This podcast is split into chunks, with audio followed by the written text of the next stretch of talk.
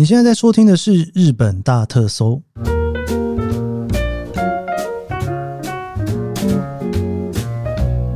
欢迎收听《日本大特搜》，我是 Keith 研究生。今天是二零二三年令和五年的九月二十七号，星期三。哇，这个我其实啊，已经有三个礼拜的时间哦，没有在我家里面的录音室录音，不知道大家听不听得出来？就是现在的心情是不是有一种小雀跃吗？不太一样的心情哦。因为呢，我知道有一些 podcast 啊，就是如果说有一些比较大型的旅游的时候哦，那有两种做法，一个就是会到国外去，然后远距录哦，或者是用比较不好的音质录完之后剪接上架。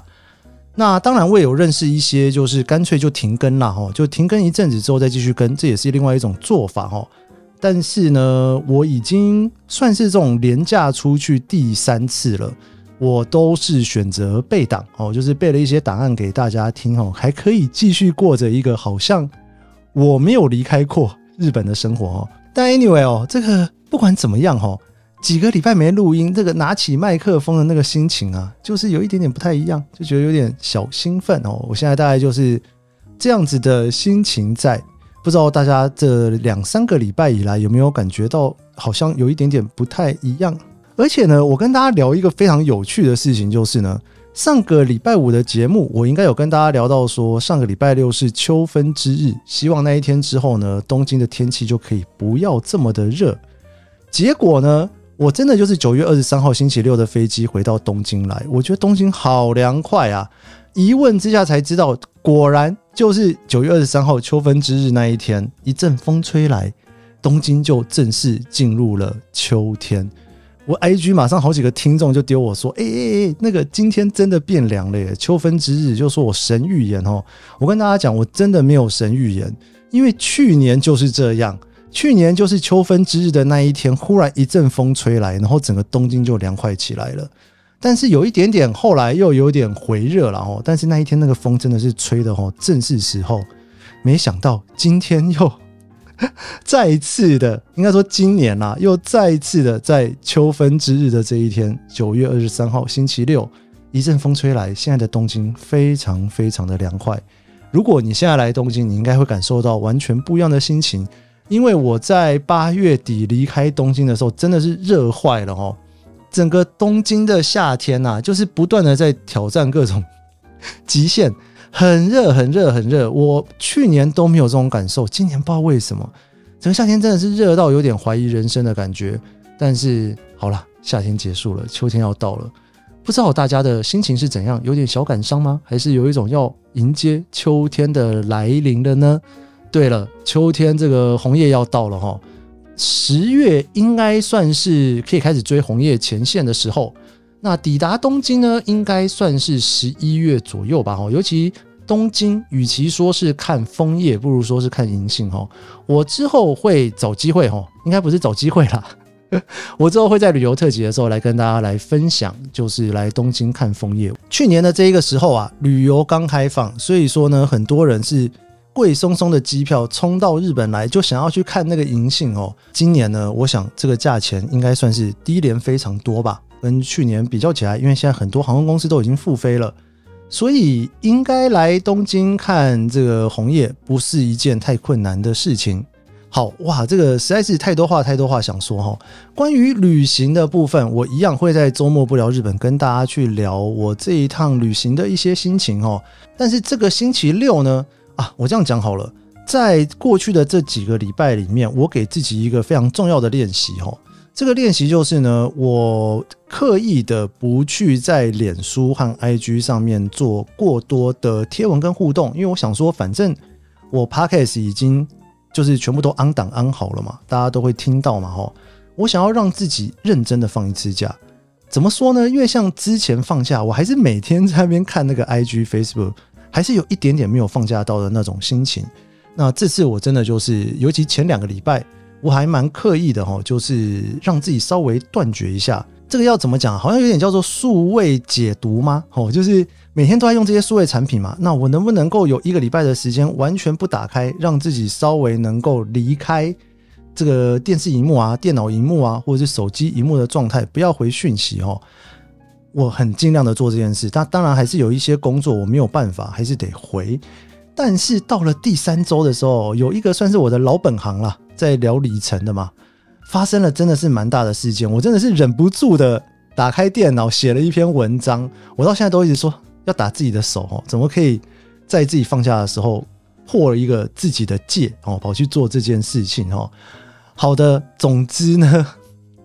这个星期六，哈，我会更认真的跟大家聊一下这一个星宇改表的事件哦。我其实我已经不太会去用一种很批判的角度去看这些事情了。我比较想要分享的，还是比较在于说，发生了这件事情到底为什么？哈，那我希望大家可以用一些不同的角度去看这件事。有的时候过度批判也不见得有意义哈，但是我觉得了解一下到底这件事情发生的影响哦，为什么？会发生之后，如果再发生怎么处理，我觉得还是蛮重要的。所以这个星期六的周末不聊日本，我会先跟大家优先聊一下星宇哦。那之后的周六，我就会慢慢的跟大家分享，就是我离开日本的这些旅行的事情啦。总之啊，我回到东京了，东京的天气非常好。我今天就是久违的跑到了新宿中央公园哦。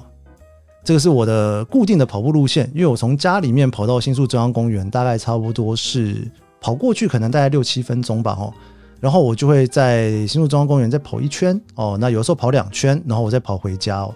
好久没有去公园，觉得有一种很清新的感觉。然后呢，我真心觉得旁边的绿叶慢慢慢慢的要变成银杏了。银杏的东京真的是我一年最喜欢东京的时刻。因为呢，不只是在你一些旅游书里面看得到的地方会有银杏，或者像我脸书通常去拍的银杏，我也会跟大家分享哦。除了这些地方的银杏之外呢，其实啊，整个东京的街区，因为很多地方都是种银杏树，所以你要看到整个黄色的地毯在那边，甚至你车子开过去哦，就开在一个银杏树下，实在是非常非常的漂亮。我最期待的秋天要到来了哈。自己非常的兴奋，也准备迎接当中。今天星期三，我们依旧要来聊历史。我们来回到昭和三十五年，一九六零年，昭和时代。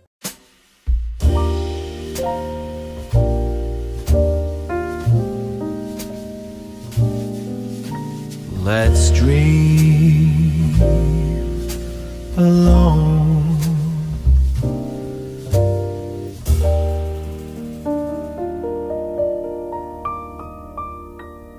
昭和三十五年，一九六零年，在日本的历史上面来讲，是一个非常非常重大的一年，因为这一年呢，是日本在二次世界大战之后最大规模的一次抗议活动。其实，这一个抗议活动呢，是针对着日本美国安全保障条约的一个改定哦，所造成的一个抗议活动哦。我们在聊到这个安保条约呢，其实在十几年前就已经一路聊到现在。为什么在这一年会发生呢？因为在一九六零年是条约要更新的年度，这就要回到我们聊到昭和二十六年的时候，那个时候的旧金山合约呢，日本跟二次世界大战的联合国的一些国家哦，像是美国啦、英国，签订了所谓的和平条约，而在那个时候的首相吉田茂。他同时呢，也签署了所谓的和平条约的特约哦，这个称作日本国跟美国之间的安全保障合约。后来通常日本都会叫做安保，就是在讲这一个合约的内容。那这个合约里面讲的最重要的一件事情呢，就是在二次世界大战之后哈，在日本的一些美军，他们可以以驻日美军的身份继续的驻守在日本哦。比方说呢，现在如果你去冲绳，其实冲绳还有非常大的一片的美军基地。那这些美军基地呢，就是驻守在日本的一些美国的军队。这个安保合约呢，其实在一九五一年签订之后呢，到了一九五八年的时候，哈，在那个时候呢，岸信介内阁呢，也就是当时自由民主党哦，他们那时候是执政党嘛，哦，他们就开始要跟美国去交涉这件事情。比方说，这一个合约是不是能够有一些。对于日本有更有利的状态哦，那其中有一条，其实对于当时的内阁来说，的确是已经比原本第一个版本的安保条约还要再更好一点。就是在原本的安保条约里面呢，其实美国就是有一个军队在日本嘛，但是在新的安保条约里面，他们变成是日美之间的共同防御，也就是说，不只是美军驻守在日本，而且美军也有保护日本的义务哈。当这些美军受到攻击的时候，自卫队跟日美的军队呢都会共同进行防卫的行动。而且这个在日的美军的部署的装备啊，都必须要双方政府一起做事前的协商。总而言之，这个更改过的安保条约，相对于旧的安保条约来讲。已经算是更公平了，因为原本旧的安保条约呢，有一点点像是比较偏美国，但是对日本来讲，其实吃了蛮多的亏。但是新的这一个安保呢，对于日本来讲，算是比较公平一点点的合约哈。其实当时很多的在野党他们是相当反对的，他们认为这一个所谓的安保合约应该要彻彻底底的被废除。在安首相回到日本之后呢？这一个新条约的批准啊，就在国会里面开始进行审议哈。但是呢，由于日本社会党非常的反对，这一个审议就慢慢的陷入到了僵局。一般来说，日本的人民就会很担心，说日本会不会因此而卷入了战争，而且他们也很担心，在日的美军会不会因为他们有特殊的权利，如果跟日本人发生纷争的时候哈，这个东西要怎么办哈？这个反对的运动啊，就越来越升温。最后呢，这个新的安保条约呢，在五月二十号的时候呢，正式被通过哈。不过这个通过呢，最主要就是执政党同意嘛哈。那因为执政党的人数居多，在野党当然对于这件事情就非常非常的不满意。而其实这个时候啊，距离二次世界大战结束也不过就是个十几年的时间。其实日本人对于战争这两个字还是相当相当的排斥哈。尤其呢，这个岸首相啊，当初也是东条内阁的一份子，所以当时的舆论呢，就会认为说这一个安保条约会非常容易让日本进入属于美国的战争。那这也是很多人反对的最主要的原因。那因为相当多人反对嘛，所以当时的日本社会党跟日本共产党呢，他们也利用了这一点哦，就开始动员了许多的组织，到后来慢慢就产生了成为一个非常大的抗议活动。这个事件呢，一直到了六月十号的时候，在东京国际机场，也就是现在所谓的羽田机场哦，当时呢，为了要迎接美国总统来日而先来日本的哈盖提哦，就是当时的美国总统新闻秘书。在机场附近被示威的队伍包围，完全没有办法移动。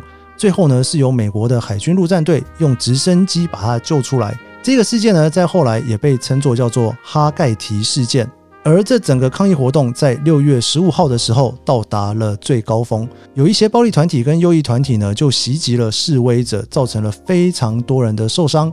当时机动队呢，在国会的正门前哦，与试图闯入国会的示威队伍发生冲突。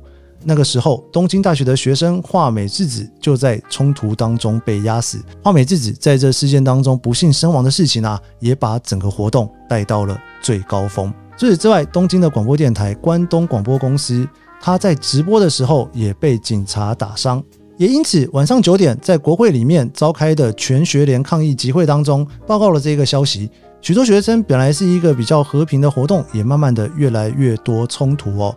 最后有四百多名学生受伤，有两百人被捕，也有三百多名警察受伤。根据国会前面抗议活动的人数呢，主办单位的数字是三十三万人。不过当时东京的警视厅的数字是十三万人。无论如何，都是一个超过十万人非常大规模的抗议事件。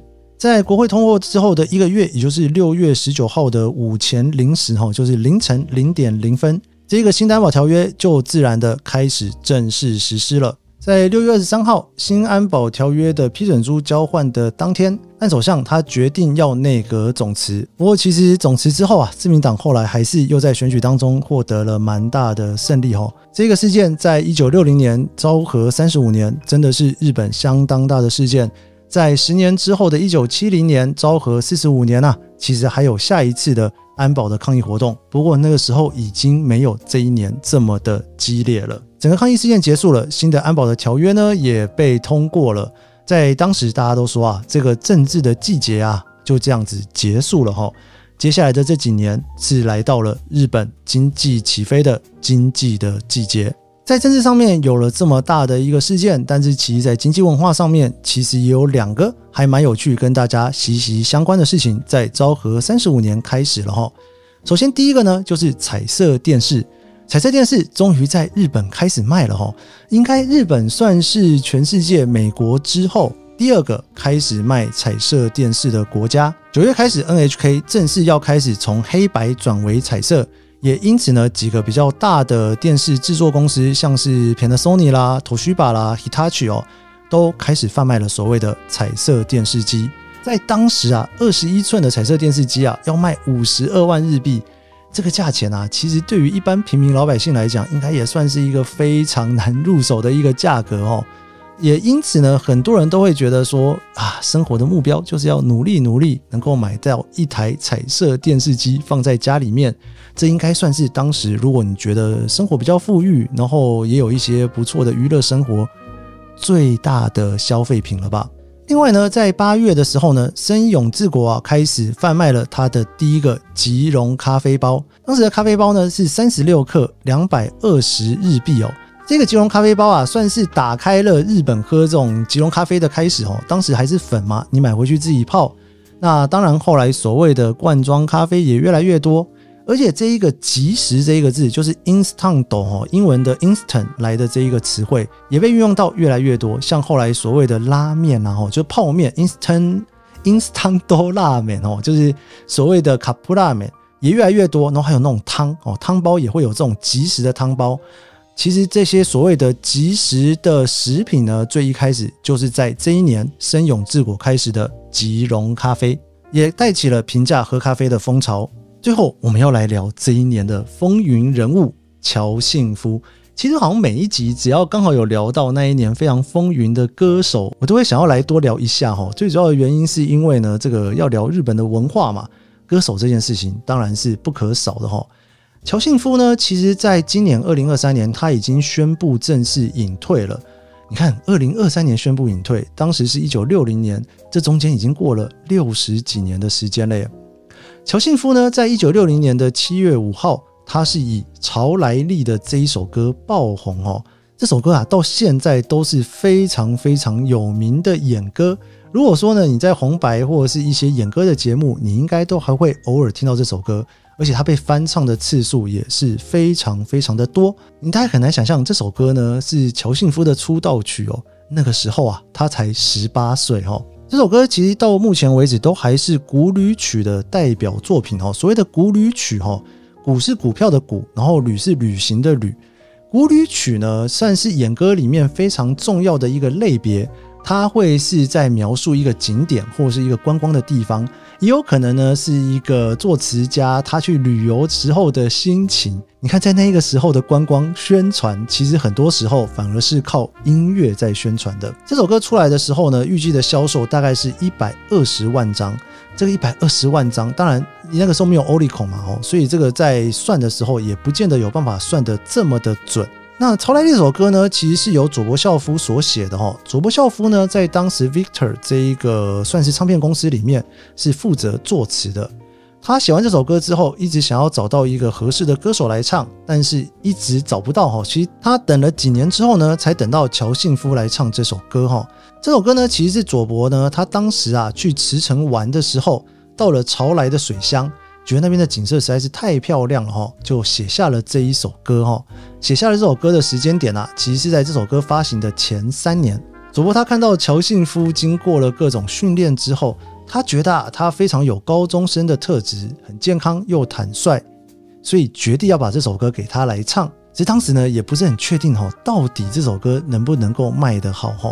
后来这首歌呢，在六月的时候，也就是他出道之前呢，在一个新人的电视节目里面介绍了这首歌之后啊，就得到了非常多人的询问。不管是乔幸福他们家的家族生意，或者是 Victor 唱片公司哦，都有非常多的电话过来询问哦。也因此，他们最后决定啊，提早在七月五号开始卖这张唱片。原本是八月才要卖的哦，提早了大概一个月左右。首批的唱片在发卖的当天就全部卖完，引起了大轰动。而且后来呢，唱片公司啊，因为这首歌的需求实在是太大了哈，他们决定呢先延后其他的唱片发行。原因是因为当时你要去压制这一个唱片，其实工厂是有所谓的产能的限制。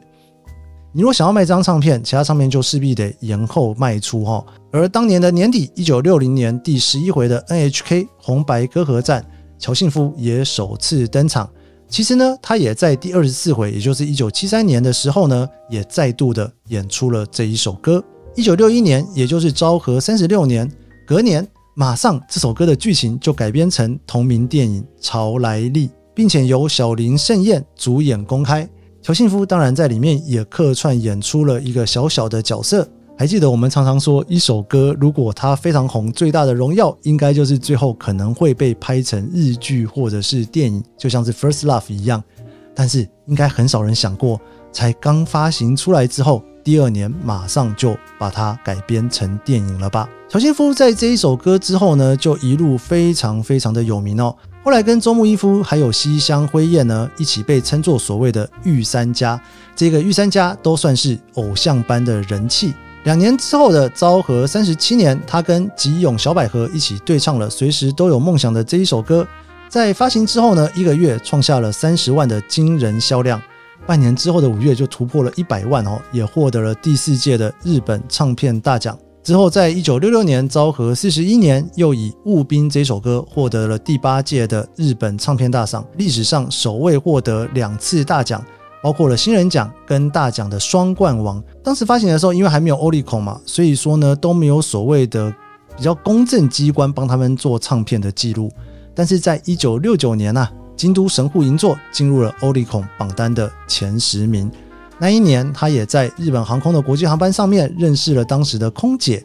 在昭和四十五年（一九七零年）订婚，隔一年的一月结婚。其他的太太呢，也进行了非常多的艺术活动。他们还一起写书，一起写散文，参加各式各样的艺术活动。不过，他们最后在四十几年之后啊，二零一六年的时候分居，二零一七年正式离婚。离婚之后呢，七十四岁的乔幸福啊，马上又跟五十岁的女性又再一次的结婚哦。如果你偶尔看日本的电视，可能你还会看到他在电视上面出现。在二零二一年，也就是我们现在往回看的前年哦，他正式宣布要在二零二三年令和五年的五月三号，他的八十岁的生日当天，要正式从歌手当中隐退哦。也因此呢，他为了这个隐退的活动，他从二零二一年底开始展开了他最后的演唱会巡演。六十三年的歌手生涯就这样从昭和三十五年十八岁一路唱唱唱唱到了今年令和五年八十岁的生日，画下了休止符。乔幸夫不但是昭和三十五年的风云人物，也是陪伴着很多人走过一甲子的日本重要的男歌手。听完这集节目，也可以去找一下乔幸夫的歌来听听，一起来感受他声音的魅力。这六十几年来，怎么陪伴着大家一起走过的？我们这集的日本大特搜就到这边。喜欢这集节目，别忘了帮一下五星好评，也追踪我的脸双 IG。我们就下集节目见喽，拜拜。Dream our way home.